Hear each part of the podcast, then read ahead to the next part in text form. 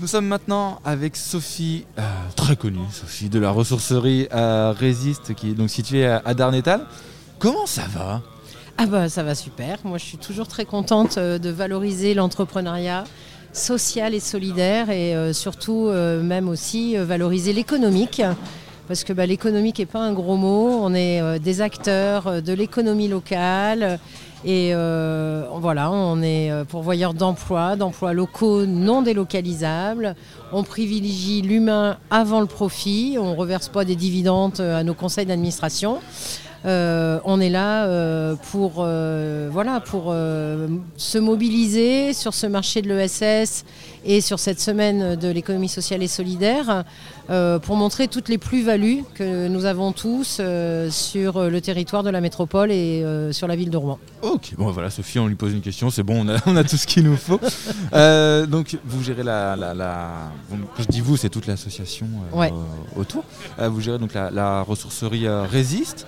Comment ça marche une ressourcerie Alors, Résiste, bah, c'est une ressourcerie entrepreneuriale séno-marine d'insertion sociale par le travail et l'engagement solidaire. Et c'est tout ça, Résiste. Donc, c'est un conseil d'administration composé de 13 personnes. Euh, moi, en poste de direction, avec une équipe de 8 permanents maintenant. Et euh, en tout, on est 25 salariés. On a deux agréments. On a un agrément chantier d'insertion pour toute la logistique, les collectes, les prestations débarras, euh, le tri, la valorisation euh, avant d'être mis en boutique. Et on a aussi un agrément entreprise insertion avec quatre euh, équivalents temps plein. euh, encadré par une responsable boutique et pour gérer ben, voilà, toute la mise en lumière de tout ce que les gens nous donnent et euh, qui sont euh, vendus à bas coût normalement dans la ressourcerie, sauf certaines pièces qui ont un peu plus de valeur, pour permettre à des personnes qui n'ont pas les moyens euh, de s'équiper, de se meubler à bas coût. Et voilà, c'est aussi ça une ressourcerie, c'est de l'environnemental, mais c'est aussi du social et du solidaire. Oui, voilà, bon, pour ceux qui se, qui se figurent, en fait, Résiste, quand vous allez à la dernière étage, c'est un, immense hangar où il y a vraiment tout plein de choses. Donc, ça, c'est pour la partie meuble. Et puis après, une boutique avec un petit peu plus d'étagères et, et Ouais. autres pour des choses un, un petit peu plus, un petit peu plus fines au niveau des, des objets. Et on y trouve, alors pour le coup, vraiment de tout. De tout, de la cave au grenier. On trouve de l'outillage, on trouve de la puriculture, on trouve des meubles, on trouve des jeux jouets. Euh, on trouve une chaise à 2 euros, mais on peut trouver une chaise à 50 euros. On collecte aussi dans les entreprises et euh, ça, j'ai envie vraiment euh, de le faire entendre justement aux entrepreneurs sociaux et solidaires et aux entreprises. C'est que maintenant, on a une obligation dans le cadre de la loi sur l'économie circulaire d'acheter au moins 20% du réemploi euh, pour les entreprises. Et voilà, on- là par exemple, on a vidé un EHPAD et on a collecté 96 chaises qui sont en parfait état. Et comme on a énormément de gisements, on les vend à 2 euros pièce. Donc pourquoi dépenser plus quoi?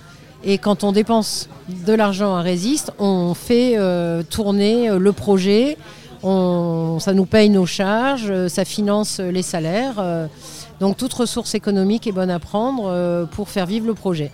Un bien beau projet qui se développe euh, de plus en plus. Quels sont les futurs projets pour euh, Résiste sur lesquels vous travaillez en ce moment? Alors ben, on travaille sur un grand changement d'échelle parce que là on est sur une boutique de 250 mètres carrés et sur pardon sur un espace de stockage de 250 mètres carrés et il nous faut trois fois plus grand.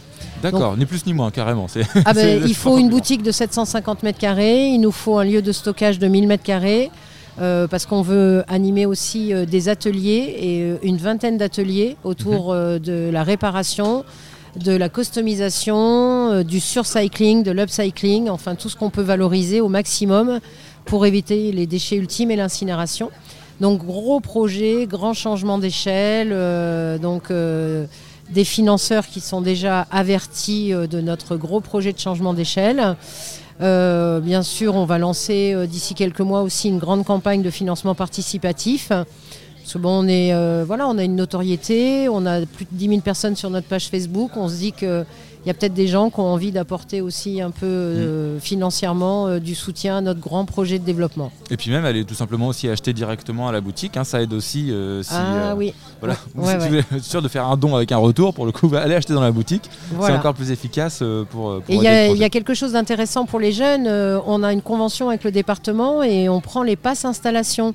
Mm. Donc un jeune de Seine-Maritime de 18 à 30 ans qui a son premier logement, euh, peut faire une demande au département du pass installation via l'onglet sur internet pass installation et il reçoit un chéquier de 100 euros. Et avec les 100 euros, il peut venir s'équiper euh, à bas coût dans la ressourcerie. Voilà, ce qu'on aurait, on aurait deux meubles, trois meubles dans une Mm. euh, grande surface suédoise, on peut en avoir Voilà. beaucoup plus sur une surface d'arnétalaise. Nous, on a fait, euh, dans le cadre de la sensibilisation, on a fait des comparaisons.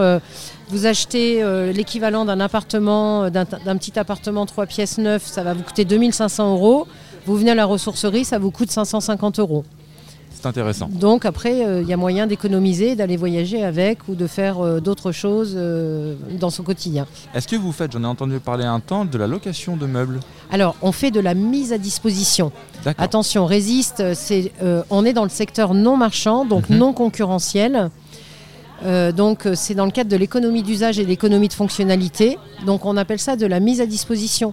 Et donc là, par exemple, pour le forum de l'ESS, on va aménager la salle des mariages euh, pour les conférences et les tables rondes. Et euh, bah, ça donne un côté complètement euh, différent de quelque chose de très standardisé. Et on fait de la mise à disposition de vaisselle pour les gens qui, qui font une fête et qui invitent 200 personnes. Voilà, vaisselle dépareillée, du non jetable, qui nous le ramène et ça va être réutilisé par d'autres.